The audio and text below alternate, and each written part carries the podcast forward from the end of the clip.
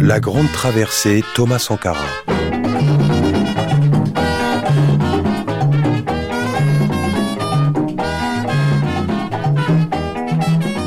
Qu'est-ce qui fait que vous vous retrouvez au début des années 80 à débarquer à Ouagadougou?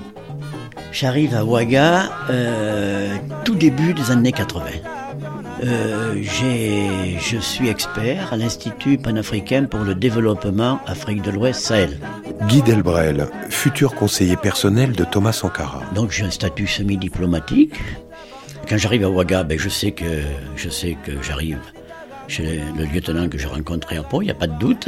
Et donc rapidement, je vais le rechercher. Ouaga, c'est un petit village. J'aurai pas de mal à, à le retrouver assez rapidement. Nous avons passé l'après-midi à discuter. C'est comme si je continuais la discussion qui s'est passée six ans, euh, cinq ans auparavant. C'est-à-dire, il s'interroge toujours. Il en est toujours au même stade. L'État est déliquescent. Le pays connaît la famine. Parce que il n'y a pas d'eau, donc il n'y a pas de quoi nourrir les habitants qui, qui, sont de plus en plus nombreux aussi. Voilà. Donc euh, on parle de la famine, on parle des difficultés qu'il y a dans les autres pays qui sont les mêmes que les siennes. Donc déjà, il a une vision, je dirais pas internationaliste, mais je dirais régionale. Voilà, panafricaine.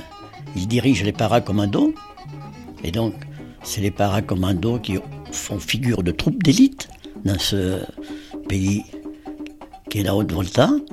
Et en même temps, il représente des jeunes militaires qui ont pris conscience de leur rôle, qui ont pris conscience peut-être de leur pouvoir, qui ont pris conscience qu'ils ont l'obligation de participer à l'évolution de la société.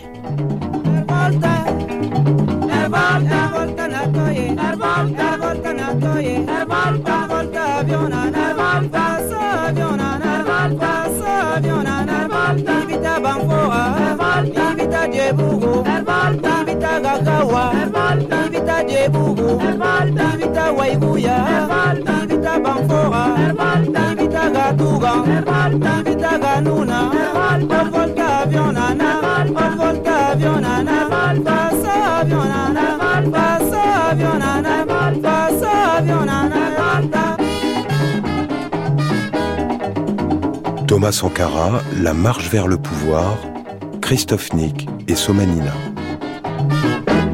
En Haute-Volta, l'armée renverse le président Lamizana, au pouvoir depuis 1966. Il est remplacé à la tête du pays par un comité militaire de redressement pour le progrès national.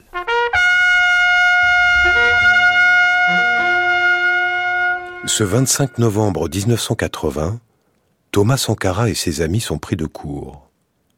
Ils n'avaient rien vu venir. Les hauts gradés de l'armée les ont devancés. Le colonel Sayé Zerbo est le nouvel homme fort.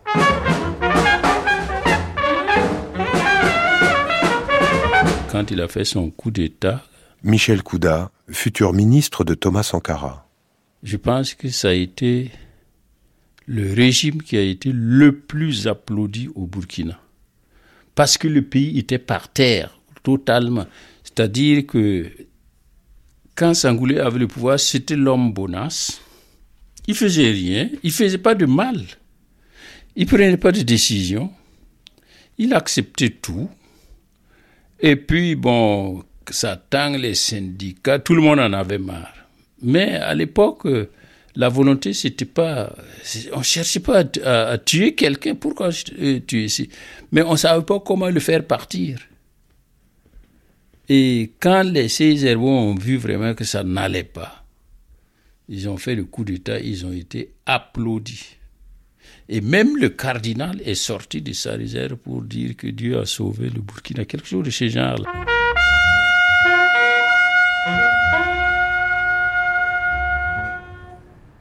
Au coup d'État du 25 novembre 80, moi je n'étais pas là, j'étais à Yaoundé. Fidel Toé, ami d'enfance, futur ministre de Thomas Sankara. Et euh, Thomas euh, Sankara n'était pas là. Il était à l'extérieur du, euh, du, Burkina. Bon, mais une fois qu'il rentre, on lui dit qu'il ne peut plus regagner Pau. Pau de, de, Haute-Volta, frontière avec le Ghana. On lui dit qu'il ne peut plus aller là-bas. Il reste à la maison, il est là. Et Thomas Sankara me dit que lui, il a toujours dit aux autres que ce n'est pas notre heure. Notre moment n'est pas arrivé. On ne peut rien faire avec euh, cette vieille garde colonel. C'est comme mettre du nouveau vin dans une vieille outre. Bon, ça ne, ça ne pourra pas marcher. Ce sont des militaires qui ont participé aux guerres coloniales, à l'Indochine, en Algérie, qui se demandent mais qu'est-ce que vous avez d'ailleurs contre l'impérialisme? Qu'est-ce que vous avez contre la France qui nous donne ceci, qui nous donne ça? Bon, mais les jeunes officiers, capitaines qui se trouvent dans le gouvernement du CMRPN pensent aussi qu'il leur faut euh, quelqu'un comme Thomas Sankara aussi dans le gouvernement, sinon euh, il y a quelque chose de bancal.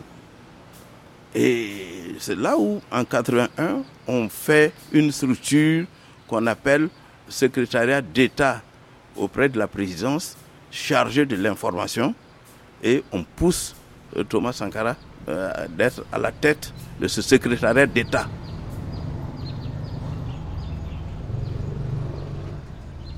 J'ai été nommé par, euh, par lui euh, directeur général de la presse écrite. Jean-Hubert Bazier. C'était la première fois qu'il y avait une direction générale euh, à la presse écrite qui comprenait un hebdomadaire, qui gérait aussi l'agence d'information du Burkina,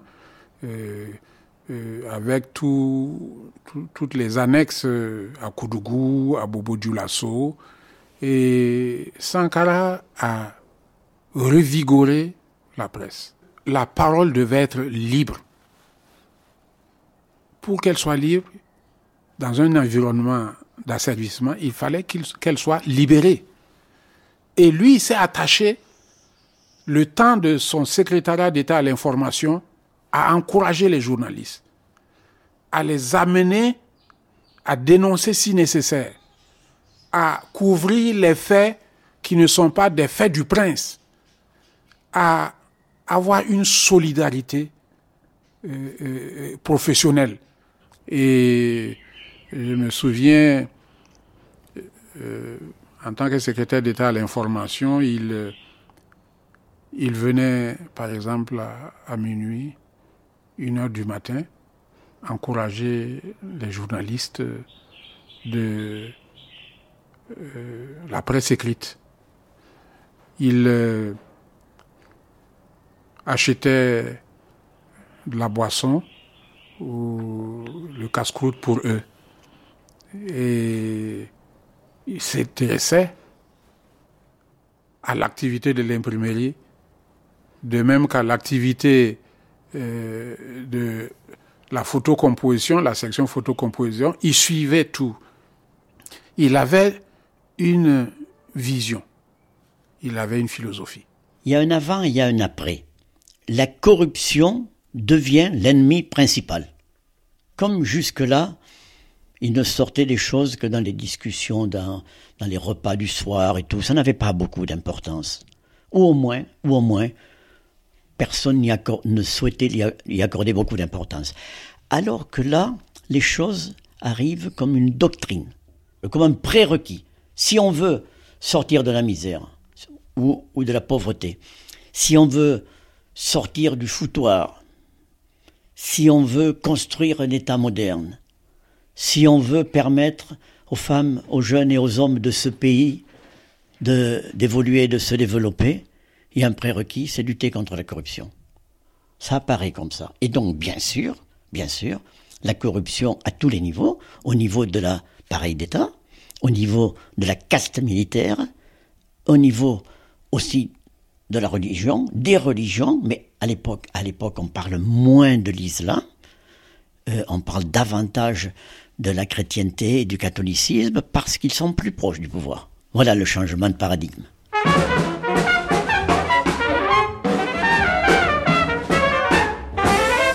À Paris aussi, le paradigme change. La campagne présidentielle de 1981 est la dernière où l'Afrique fait débat. François Mitterrand a attaqué Valéry Giscard d'Estaing sur les diamants de Bokassa, les grandes chasses à l'éléphant, le soutien militaire au pire dictateur. Le 10 mai 81 au soir, on pourrait croire que les tiers-mondistes ont pris le pouvoir en France. À Ouagadougou, les colonels n'aiment pas ça. Les capitaines, autour de Thomas Sankara, eux, se frottent les mains.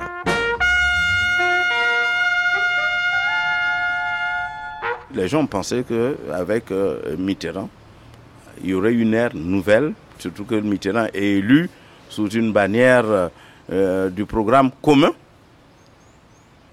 Bon, mais hmm, le Burkina avait beaucoup d'hommes de gauche euh, très avertis. Il y en a qui étaient carrément des pro-albanais d'envers Oja. Donc ils n'avaient aucun doute là-dessus, ils n'en attendaient rien. Bon, mais euh, il se trouve que Thomas Sankara va justement pour une mission en tant que secrétaire d'État chargé de l'information. Il va en France et il rencontre Jean-Pierre Cotte, qui est le premier, euh, le, premier ministre euh, chargé de la coopération. Quand Mitterrand arrive, c'est Jean-Pierre Cotte. Auréolé d'être un homme de gauche, son père, grand résistant, homme de gauche. Donc, Jean-Pierre Cotte se prend de sympathie immédiatement pour euh, euh, Thomas Sankara. Et tout ce que Thomas Sankara demande pratiquement, je crois qu'il voulait organiser un certain nombre de choses, de journées euh, de la presse, de, semaines même de la presse. Bon, il est favorable. Il pourrait même devenir en visite ici. En tout le courant passe. Je pense que là aussi, les services de renseignement ont dû dire à ceux du CMRPN, du comité militaire de redressement pour le progrès national, que euh, Thomas Sankara était déjà en, amitié avec euh, Jean-Pierre Cotte.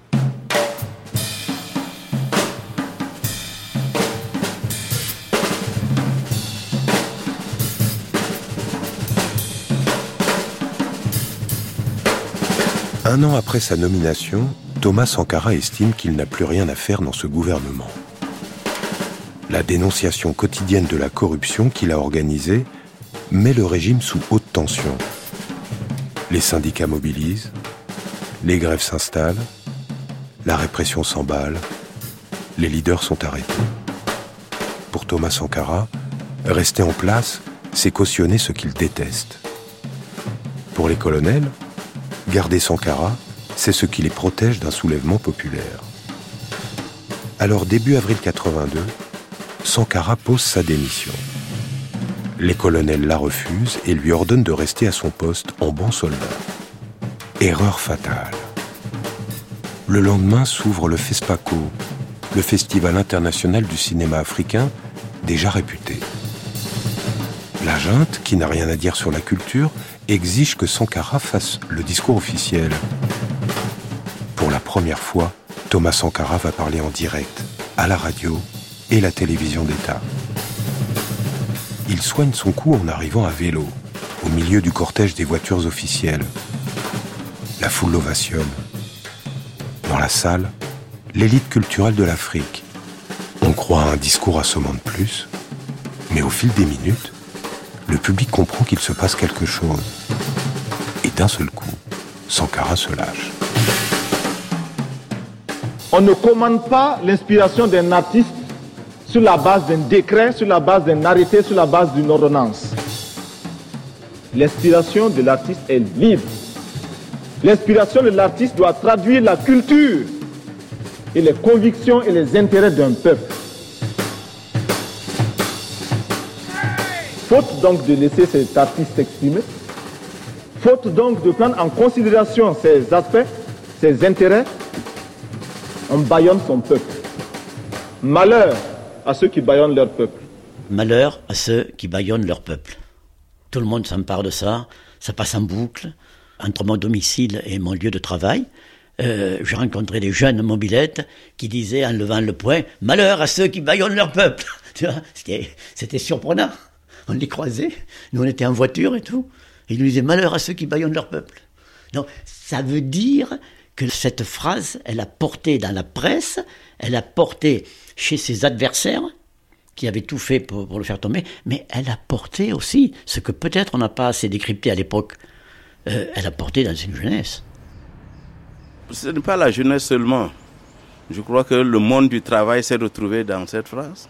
Parce que sous ce fameux comité militaire de redressement pour le progrès national, il y a eu de temps en temps des descentes chez quelques dirigeants euh, syndicaux ou des dirigeants d'étudiants ou même des personnalités censées qui étaient supposées euh, être de gauche, très à gauche, et n'approuvaient pas le CMRPN, on vient chez vous, on trouve une littérature marxiste, si, albanaise et autres, on vous, on vous prend. Et on vous prend vos, documents. Donc en ce moment-là, il y avait quand même comme un ras-le-bol aussi. Malheur à ceux qui baillonnent leur peuple. Le CMRPN s'est dit, ah, ça c'est la guerre déclarée entre Sankara et eux, et du coup, Sankara Blaise Compaoré et Henri Zongo et Jean-Baptiste Lengani, qui plus tard seront les grands coordonnateurs de la révolution ou du CNR, voilà ces gens-là qui immédiatement, on sort un décret, on dit qu'ils ont perdu leur emploi d'officier. Et on les met en résidence surveillée dans des casernes. À Dédougou. Et moi, je suis arrivé dans cette ville en vacances. On peut me dire, mais tu sais que Sankara ici, comment il est là, mais c'est l'occasion. Moussa Diallo, futur aide de camp de Thomas Sankara. Je connaissais bien le commandant du camp, du régiment, euh, le commandant Fidel Guébré à l'époque, qui avait été mon professeur de judo. Donc on avait de bons rapports. Je suis allé voir, je mais moi je peux aller voir Sankara? Il me dit, mais il n'y a pas de souci, tu peux aller. Il était là, il jouait la guitare, je suis venu, je me suis mis au garde à vous, comme tout bon militaire, je me suis présenté. Ah, asseyez-vous, jeune homme, ça va et tout. Et Comment ça a été votre fonction au Maroc? Qu'est-ce que vous avez apprécié? Qu'est-ce que vous a marqué aux États-Unis? Ça m'a semblé bizarre. Quelqu'un qui est sous le coup d'une sanction et qui n'a pas l'air d'en souffrir, quoi. Donc j'ai commencé à discuter avec lui de ces questions politiques, euh, donner mon avis sur les différents groupes politiques. Et tel groupe j'aime pas, tel je n'apprécie pas et tout. Il m'a dit écoute, euh, je te comprends, mais au point où on en est, le plus important c'est de s'unir pour mettre fin à un système. Et peut-être que nous, si on le fait, dans l'action, ces divergences vont s'aplanir. C'est parce que nous sommes dans des débats théoriques que nous avons des divergences. Mais si nous passons dans l'action, je suis certain qu'on va s'entendre sur ce qu'il faut faire et ce qu'il ne faut pas faire. Bon, mais euh, le CMRPN est plein de contradictions. Il y a des activités qui se mènent euh, souterrainement. Et un colonel aussi, Sommet Yorian Gabriel. Il est inspecteur général des, armées. Et à ce titre-là, il voyage partout. Mais au cours des voyages, il profite aussi pour dire, mais vos jeunes là sont là. Il se dit, bon, attention, on peut faire un coup d'État.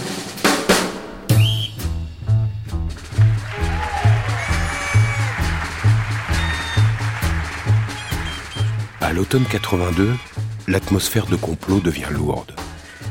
Un nouveau putsch se prépare autour de quelques hommes forts et du médecin commandant Jean-Baptiste Ouedraogo, figure consensuelle dans l'armée. Mais pour réussir, ils doivent compter sur les paracommandos de Thomas Sankara et sur sa popularité dans la jeunesse. Thomas Sankara n'aime pas ça. La société civile n'est pas associée à l'opération.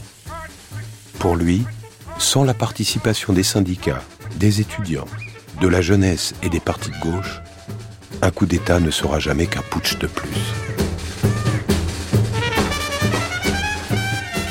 Il y a ces mecs qui n'étaient pas assez préparés. Il dit, mais on ne prend pas le pouvoir et puis on se demande après qu'est-ce qu'on va faire? C'est pourquoi il n'était pas très enthousiaste pour l'accès au pouvoir des, des de gauche. Parce qu'il savait que c'était un groupuscule très divergent qui n'étaient pas organisés, qui n'avaient pas une idéologie commune. Mais il y avait aussi la nécessité pour eux de passer à l'action parce qu'ils avaient été déjà découverts. Ils sont un peu passés à l'action pour, aussi pour une question de survie en fait.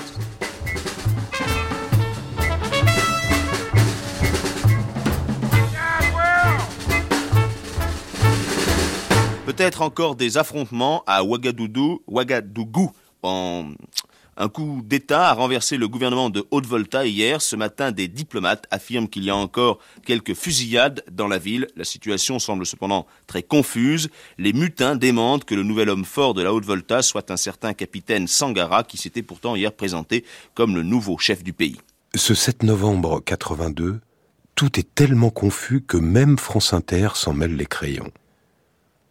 Le putsch est improvisé par les alliés du colonel Sommeil-Yoran, l'inspecteur général des armées. Tout le monde affirme agir au nom de Thomas Sankara, qui n'a pourtant rien demandé. Dans la nuit, et face au chaos, Sankara impose aux putschistes la création d'un organe représentatif des différentes factions au sein de l'armée. Un conseil de salut du peuple est aussitôt instauré. Mais à part la lutte contre la corruption, il n'y a pas de vrai programme, pas d'accord sur le nom du nouveau chef d'État, pas de vision commune du futur. On n'arrive pas à, désigner un président. On dit, mais il a le colonel euh, Yorian, sommet Yorian, qui veut, qui dit que c'est lui, euh, en tout cas, qui est le plus gradé, c'est lui aussi qui est euh, une des, lui qui a eu l'idée. Sankara dit, mais il n'y a pas de problème. Mais il faut lui donner si c'est lui qui le mérite. C'est sans compter euh, l'inimitié des jeunes. Les jeunes disent non, non, non, ce n'est pas comme ça, on va passer au vote. Passer au vote, il est battu. Et on, vote qui? On vote Jean-Baptiste Ouedraogo, le pédiatre, qui devient président. Lui-même dira plus tard qu'il a été président par défaut, parce que Sankara a refusé d'être président ce jour-là. Bon, Il devient Premier ministre parce que lors de ce coup d'État, il y a manifestement deux logiques. Il y a la logique qui a envie de rompre avec la puissance coloniale qui domine trop. Elle est représentée par Thomas. Il y a la logique qui estime que c'est dangereux de rompre avec la puissance coloniale, mais qui pense quand même qu'elle domine trop, c'est vrai, donc l'analyse, l'analyse entre Jean-Baptiste Ouedraogo et Thomas Sankara n'est pas fondamentalement différente. Ce qui est différent, c'est comment on procède. Et là, Jean-Baptiste dit, euh, c'est dangereux de ne pas composer avec la France, on va composer avec la France.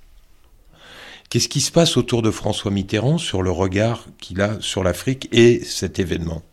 À l'époque, les militaires ou les civils français qui dirigent la République ont mis les gens dans des tiroirs.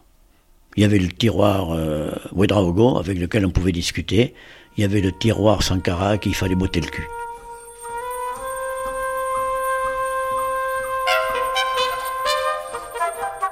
Quelque chose a changé à Paris. Les vieux dirigeants africains ont fait comprendre à François Mitterrand qu'il ne supporte pas Jean-Pierre Cotte le jeune ministre de la Coopération, ami de Thomas Sankara, et tiers-mondiste affiché. François Mitterrand s'incline et le remplace fin 1982 par Christian Nucci, un homme falot qui ne connaît rien à l'Afrique et tombera plus tard dans une sale affaire de corruption, dite l'affaire du carrefour du développement.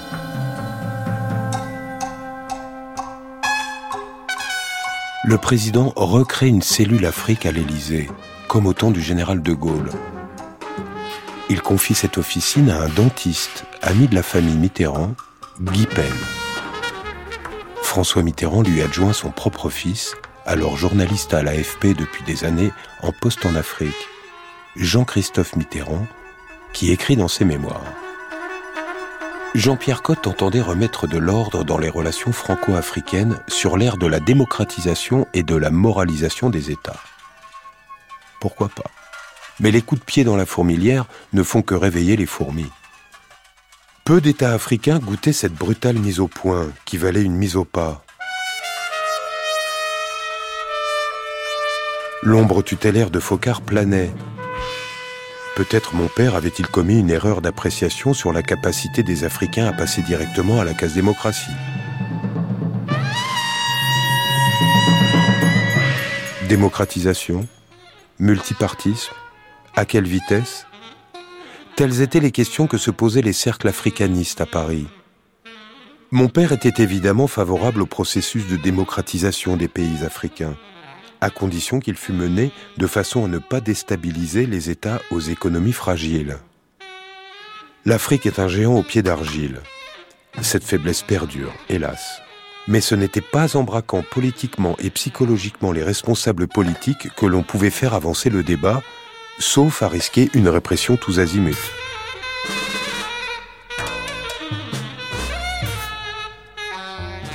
Mais ce que ni Jean-Christophe Mitterrand, ni personne à l'Élysée ne perçoit alors, c'est qu'en Haute-Volta, Thomas Sankara et ses amis viennent d'entamer la marche vers l'émancipation de leur pays.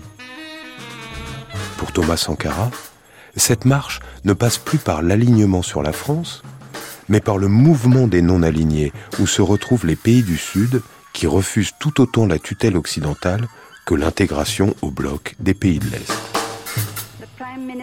Deux mois après avoir été intronisé Premier ministre, Thomas Sankara arrive à New Delhi, en Inde, où se tient le septième sommet des pays non alignés.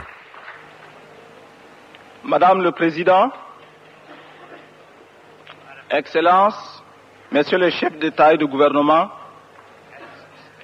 honorables délégués, au nom du peuple voltaïque, au nom du Conseil de salut du peuple, de son président, le médecin commandant Jean-Baptiste Ouedraogo, et à mon nom personnel, je voudrais tout d'abord remercier et féliciter. Face aux géants de la scène internationale, Fidel Castro, Mohamed Kadhafi, Indira Gandhi ou Yasser Arafat, le capitaine Sankara n'est pas grand-chose. Et pourtant, beaucoup vont reconnaître en ce jeune capitaine au béret rouge, très militaire et colte à la ceinture, la fraîcheur de leurs propres idéaux de jeunesse, qui sort Thomas Sankara aussitôt de l'anonymat.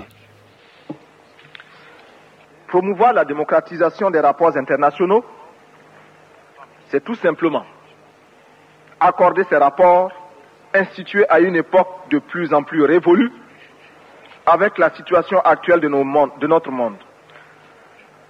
C'est prendre en compte le fait indéniable de l'émergence sur la scène internationale de peuples colonisés ou assujettis, mais qui tout naturellement aspirent au progrès et au bien-être, à être maîtres des ressources de leur sol et de leur sous-sol, afin qu'elles servent, en premier, à satisfaire leurs propres besoins, à participer avec des droits et des obligations égaux au développement des échanges internationaux de toute nature, économiques, commerciaux, mais aussi technologiques et culturels. Nos pays ne veulent plus de l'ordre économique ancien, bâti sur la suprématie incontestée et le dictat du, plus fort, organisé autour des échanges à sens unique. Nos matières premières produits de base ou à peine élaborés contre leurs produits manufacturés, leur technologie et leur mode de vie. Qu'est-ce qu'il vous en dit quand il rencontre euh, tous ces leaders euh, qui sont très impressionnants? Et lui, quand même jeune homme, il a quoi, 31, 32 ans? Une opportunité. C'est le mot qu'il utilisera. Tu te rends compte, Guy? C'est une véritable opportunité pour moi et pour mon pays. C'est ce que je retiens. On est à l'époque dans un des dix pays les plus pauvres du monde et ils cherchent de l'argent ou ils cherchent des soutiens. Je pense qu'ils cherchent davantage des soutiens que de l'argent. Thomas Sankara a la conviction qu'il a raison, mais que c'est pas parce qu'on a raison qu'on peut convaincre. Et que donc, une fois qu'on a posé l'axiome de départ, c'est que on a raison, de refuser la fatalité, on a raison de refuser le sous-développement, on a raison de refuser l'humiliation que, que les puissants promènent sur les gens de peu que nous sommes, mais Après, pour avancer, il faut convaincre. Thomas Sankara se, se rapproche du mouvement des non-alignés. Qu'est-ce que ça représente et pourquoi il se sent proche d'eux?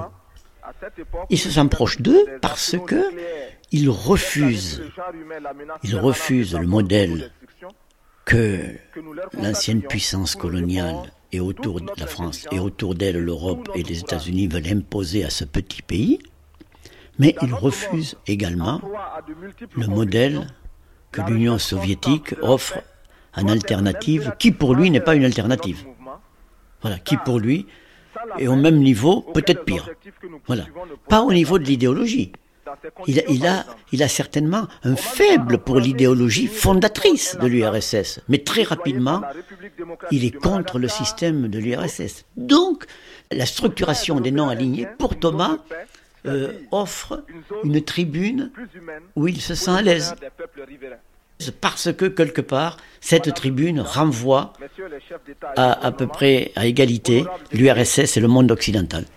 Permettez-moi, avant de quitter cette historique tribune, de réaffirmer tout haut que pour nous, peuple de Haute-Volta, sous la direction du Conseil de salut du peuple, le non-alignement doit être compris d'abord comme notre autonomie permanente de décision. Vive la coopération internationale, vive la solidarité des peuples des pays non alignés, vive la paix, la sécurité et l'indépendance et le progrès de tous les peuples. Je vous remercie. Quand nous sommes revenus de New Delhi précisément, le, un juge était au bureau, Sankara me dit, écoute, euh, mets le convoi en place, on va aller chez le président. Mais à domicile, parce qu'ils ne sont pas bien, n'est pas au bureau. Donc on est allé chez le président. On est rentré, moi j'étais avec mes hommes, Mariton, bavardé, et lui il était avec le président sous, sous un apatam. Et moi il me dit, Diallo, viens voir. Donc je viens. Il me dit, bon, tu te rappelles à New Delhi, quand on est revenu de l'Assemblée générale, on a fait le debriefing. Tu te rappelles J'ai dit oui, je m'en souviens. Tu étais présent J'ai dit oui. Il dit qu'est-ce que le ministre des Affaires étrangères a dit? Il dit mais le ministre des Affaires étrangères a dit que votre discours a été très bien apprécié. Lui, il a fait le tour de ses homologues des autres pays. Ils ont vraiment aimé. Ils ont dit qu'il y a longtemps qu'on n'a pas entendu un tel discours. Et que c'est vrai, c'est vraiment bien. Et que vraiment, le sujet a été très fructueux. Il dit au président Jean-Baptiste, tu as entendu? Je ne savais pas pourquoi tu m'appelais. Donc, tu ne peux pas penser que Diallo et moi, on s'était mis d'accord. Parce que m'avez pas dit pour quelle raison tu voulais me voir. Dit, bon, Diallo, le président vient de me dire que le ministre des Affaires étrangères est venu lui dire que mon discours a été désastreux, qu'on a dit que c'est un étudiant qui parle, c'est pas un homme politique, et que vraiment ça a été un fiasco total. Il dit à Jean-Baptiste, bon, tu as entendu ce que Diallo a dit? Moi, je te demande une seule chose, je suis là, appelle le ministre, qui vienne. Comme ça, toi tu es là, voilà ce qu'il t'a dit, moi voilà ce qu'il m'a dit, voilà ce Diallo qui est témoin, ben, il va s'expliquer. Jean-Baptiste dit non, c'est pas la peine et tout. C'est la première chose qui m'a le plus déçu. Comment quelqu'un peut dire une chose et puis le contraire quelques jours après à une autre autorité? Ça m'a déçu. J'ai compris donc que les dissensions étaient plus sérieuses que je ne pensais.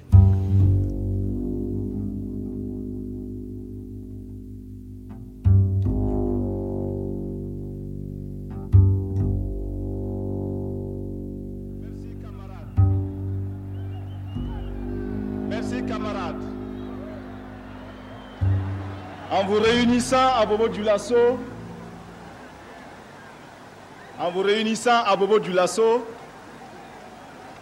vous apportez un démenti cinglant à l'impérialisme, à la réaction et à toutes les forces qui s'opposent au progrès, progrès que vous, jeunes, réunis à Bobo du Lasso les 13 et 14 mai, avez décidé d'imprimer apparaît publiquement euh, le, la confrontation politique entre, je vais simplifier, entre les révolutionnaires et euh, des militaires qui ne sont pas révolutionnaires, qui veulent juste euh, euh, redonner le pouvoir aux civils rapidement. euh. Bruno Jaffré, historien, biographe de Thomas Sankara. On appelle ça le retour à la vie constitutionnelle normale. À l'époque, c'est quelque chose qui va revenir très souvent.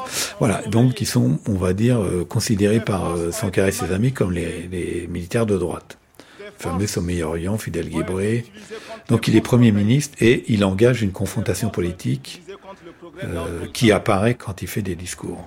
Il nous faut nous engager consciemment du côté des masses populaires. Les tendances politiques, les organisations politiques ont entraîné notre pays dans un nomadisme, dans une errance qui l'a obligé pendant longtemps à marquer le pas, à piétiner sur place. Il nous faut aujourd'hui comprendre que notre engagement dépend de notre capacité à comprendre, à définir, à démasquer nos ennemis, nos ennemis à l'intérieur et nos ennemis à l'extérieur. Nous les avons cités à Ouagadougou, les ennemis du peuple voltaïque. Ils dénoncent les ennemis du peuple. Nous les avons cités, camarades, vous vous souvenez qui sont ces ennemis? Qui sont les ennemis du peuple? Ces ennemis sont agglutinés. Ceux qui ne sont pas du camp du peuple, ainsi de suite. Mais quand ils citent, dans les organisations, il y en a qui peut-être se reconnaissent mal à l'aise. Qui comptent faire de la haute volta une chasse gardée. Des gens qui pillent, qui s'en foutent de votre lutte. L'ennemi est aidé à l'intérieur par les forces réactionnaires, les véritables valets de l'impérialisme. Et il y en a. Il ne faut pas avoir honte de les démasquer. Il ne faut pas avoir honte de les dénoncer. Jeunesse voltaïque, si un jour ces mercenaires que nous attendons de pied ferme venaient ici, seriez-vous prêts à prendre les fusils? Seriez-vous prêts à combattre l'ennemi? Seriez-vous prêts à combattre les valets locaux de l'ennemi? Jeunesse voltaïque, c'est ça la mobilisation. La mobilisation, ce n'est pas coudre des uniformes et organiser des banquets. La mobilisation, c'est savoir combattre ses ennemis, c'est savoir les dénoncer, c'est savoir mourir pour une cause. Je vous quitte en vous disant tout simplement à bientôt, à très bientôt, et pour toujours, combattons les ennemis du peuple. Abat les ennemis du peuple, répétez. Abat les ennemis du peuple. Abat les valets locaux de l'impérialisme. Abat l'impérialisme. Abat la jeunesse qui a peur. Vive la jeunesse mobilisée. Merci.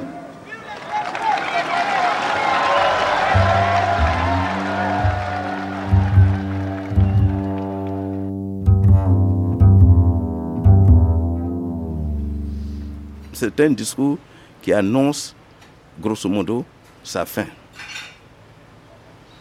C'est comme ça dans ce discours qui invite la jeunesse à être audacieuse et à se souder.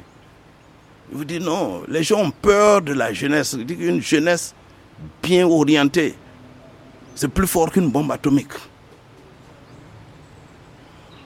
Et le 17 mai 83, il se fait arrêter. C'est à Ouaguia qu'on le conduit, dans un camp militaire. Et dans la nuit même, on tente de l'assassiner. On tire dans la cellule où il est. On croit qu'il va dormir douillettement sur euh, le matelas, sur le lit. Lui, il est sous le lit. Les gens tirent sur le lit.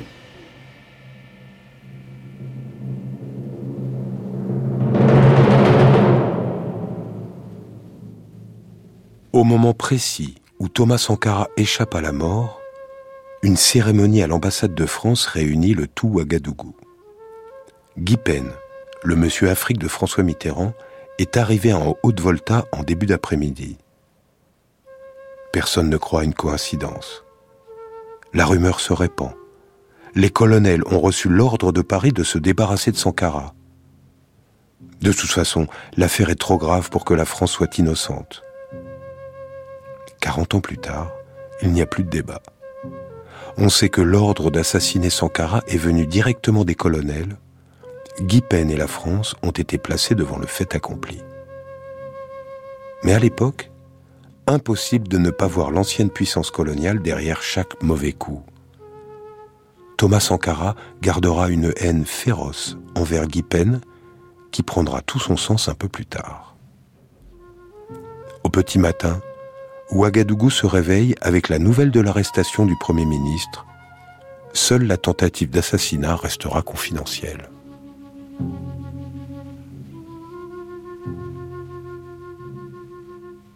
Donc il est arrêté, il y a des grandes manifestations. Ah oui, qui se sont déclenchées automatiquement grâce euh, euh, au ressort des partis de gauche euh, qui vraiment tenaient la rue, quoi. Alors, ça, a été, ça a été déterminant. ça a été l'un des éléments justificatifs de la réaction militaire de l'aile révolutionnaire. je crois que cela a affirmé le leadership de Sankara et a convaincu euh, la jeunesse de s'engager effectivement dans la lutte. Avec euh, ces manifestations, les jeunes sont sortis. Les jeunes ont compris, ils se sont sentis concernés et ça va faire boule de neige après. Et, et l'aile militaire jeune a pu estimer à ce moment-là que le, fruit était pratiquement mûr.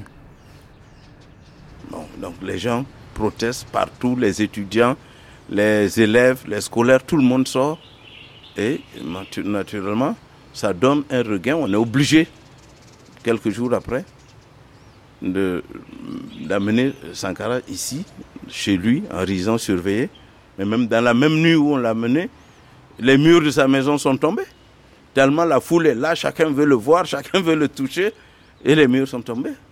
Donc la résidence est comment Surveillée où? C'est devenu maison ouverte maintenant. Mm-hmm. On peut lui rendre visite assez facilement. Moi, je lui rends visite régulièrement. Il est en résidence surveillée avec euh, sa famille, son épouse, ses enfants qui sont jeunes à l'époque. Il a, il a Philippe et Antoine déjà. Et, donc il se retrouve en résidence surveillée dans la, maison qui est derrière le stade, dans, dans Ouagadougou. Et donc là, euh, il est surveillé, mais là le sentiment qu'on a, c'est que le compte à rebours a commencé. Voilà.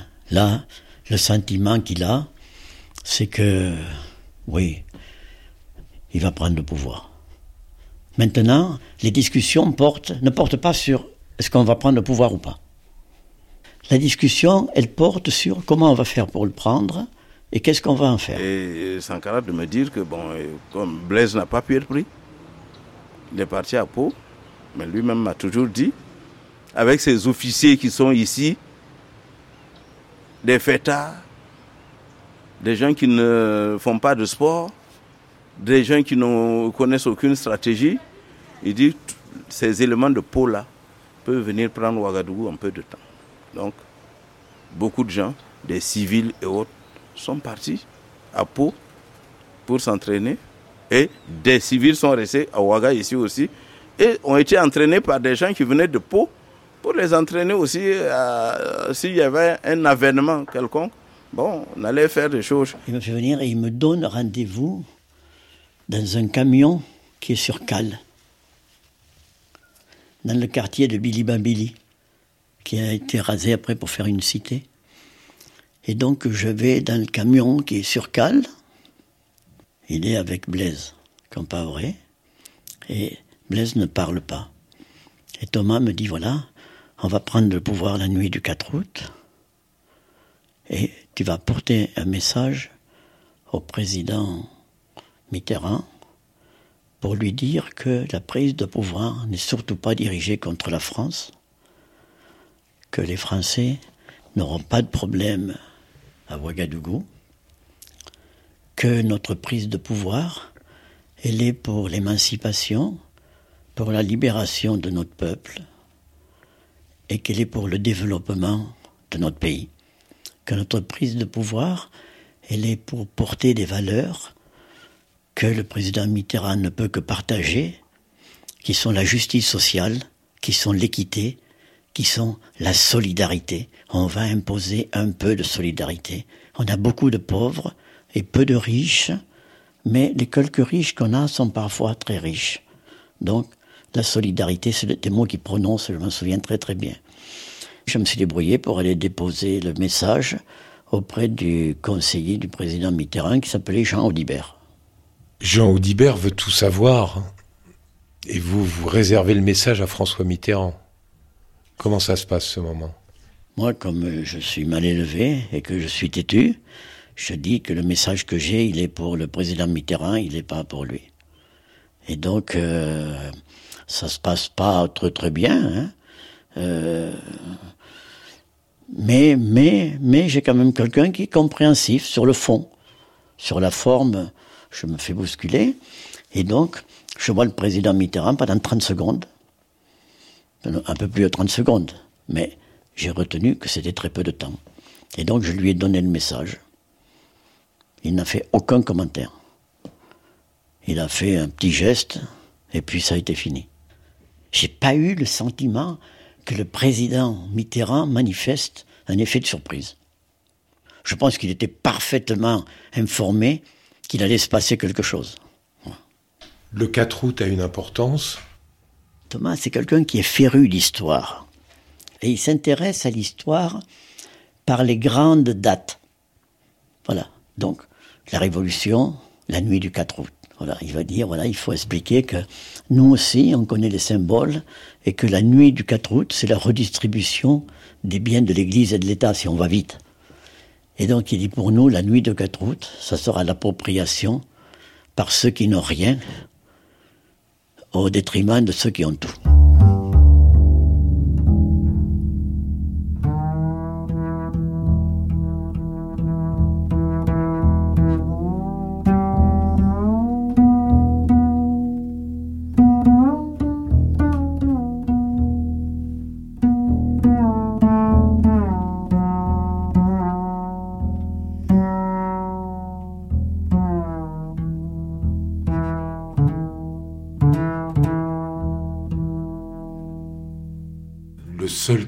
En liberté, c'est Blaise Compaoré. Oui, en fait, Blaise Compaoré a échappé à l'arrestation. Donc il a rejoint, il a rejoint pour organiser la résistance. Mais pendant qu'il était à moi j'étais encore à Ouaga parce que je servais de liaison entre ceux de Ouaga et ceux de Pau. Notamment, je, Blaise m'envoyait les courriers par l'intermédiaire d'une dame qui était son amie. Moi, j'allais récupérer ses courriers et puis je les donnais aux camarades, je faisais l'inverse et tout. Et notamment, euh, il y a un journaliste qui nous a beaucoup soutenu, Mohamed Mega, qui était d'un périodique africain, Africasie à l'époque. Donc euh, voilà, donc Mohamed Mega euh, était venu et je lui servais d'intermédiaire. Il m'a donné l'appareil photo, j'ai trouvé les moyens d'envoyer à Pau, faire les photos de Blaise là-bas dans la résistance, lui renvoyer et tout, tout. voilà. Donc j'ai fait ce que je pouvais et puis à un moment donné, il fallait que je rejoigne parce qu'on allait m'arrêter. Voilà pourquoi je suis parti. Mais Blaise était à Pau.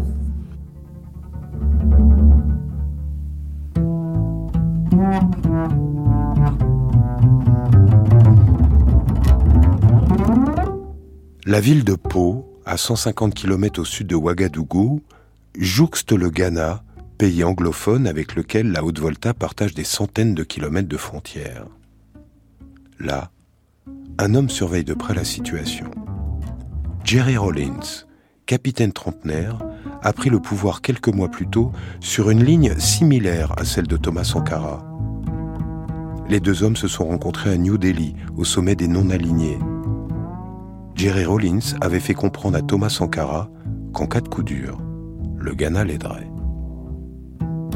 Depuis sa résidence surveillée, Sankara demande à Blaise Compaoré de prendre contact avec Jerry Rollins.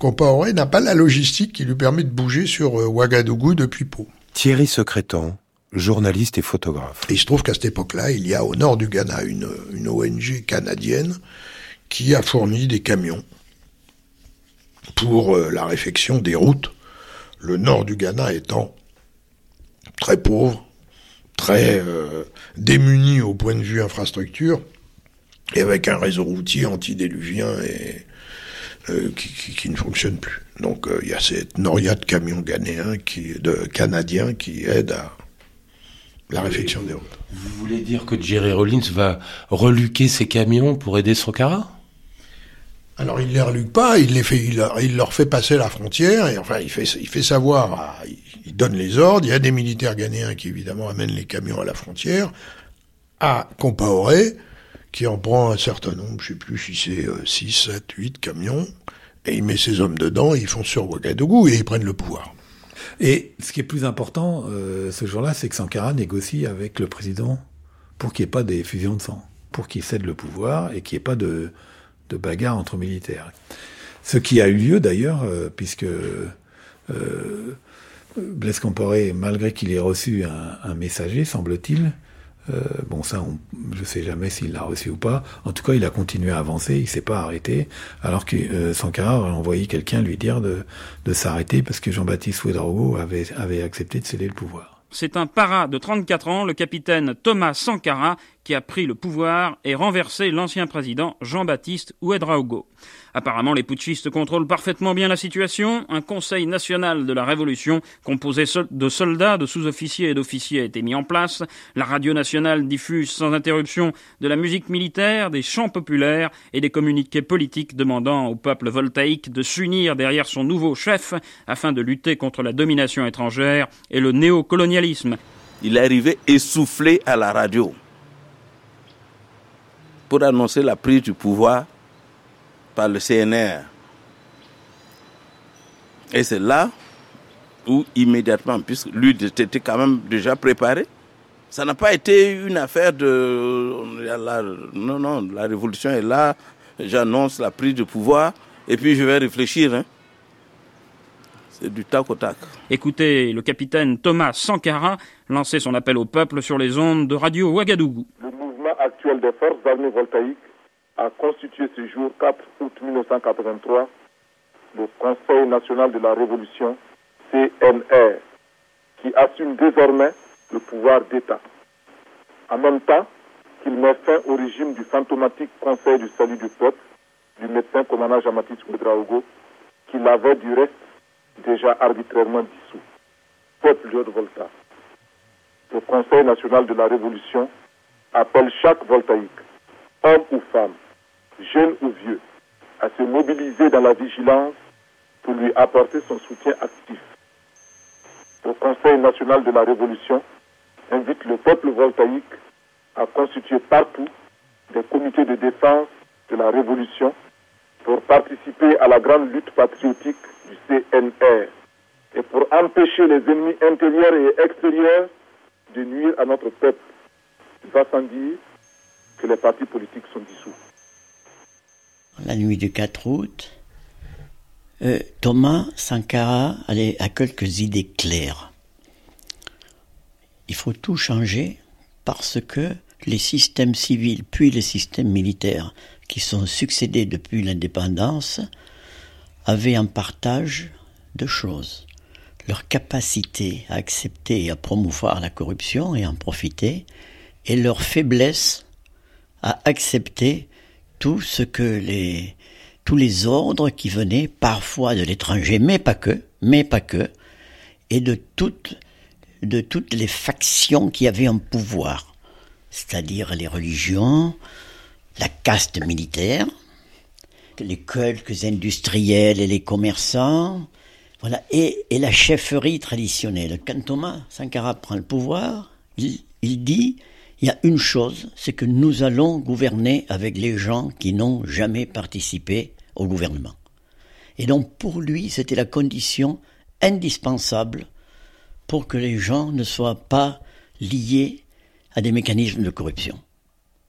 Et donc ça, c'était c'était euh, le, le, point de départ de Thomas Sankara qui est très important. Si on n'intègre pas ça, on ne comprend pas. Parce que après, on nous a dit, ah oui, mais Thomas Sankara, c'est un communiste révolutionnaire. Il n'est ni communiste, ni vraiment révolutionnaire.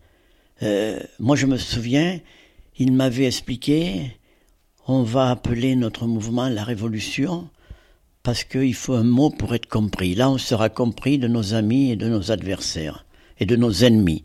Mais ce qui m'intéresse, si j'avais un mot plus précis, c'est pas vraiment la révolution. C'est développer mon pays, c'est faire ce qui aurait dû être fait depuis qui n'a pas été fait.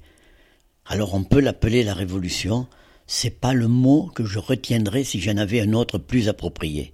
À défaut de mots qui conviennent mieux, on va dire la révolution. Disons que c'est même le, lendemain, c'est vraiment le 5 que les gens ont fêté. Les gens étaient dans les rues, partout. Et le président, là où il y a le premier ministère actuellement, euh, sur la voie, c'est là où il y a la présidence. Et Thomas Sankara s'est présenté là-bas, devant une foule en liesse en joie. Et là-dessus, je sais que devant cette foule-là, pour quitter même, il n'y a même plus, il ne retrouvait même plus de véhicule. Il a pris une R4 euh, qui, était conduite, une R4 de la caisse d'épargne. J'en parle bien, conduite par un certain Gouem Abdoulaye. Lequel Gouem Abdoulaye va mourir avec lui le 15 octobre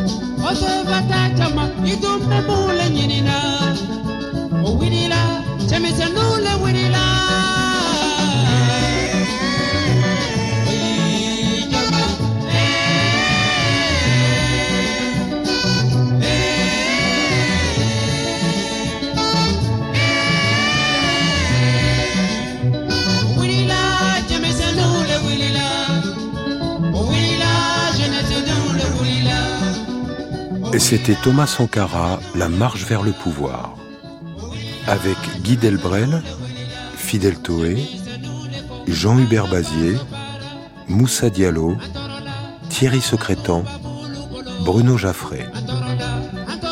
Prise de son à Paris, Mai Fuong et Yann Frécy. Prise de son à Ouagadougou, Eric Audra. Mixage, Pierre-Henri. Grand merci à Antoine Villose de la discothèque de Radio France et Véronique Lefalleur de la bibliothèque de Radio France, ainsi qu'à Parfait Baco à Ouagadougou.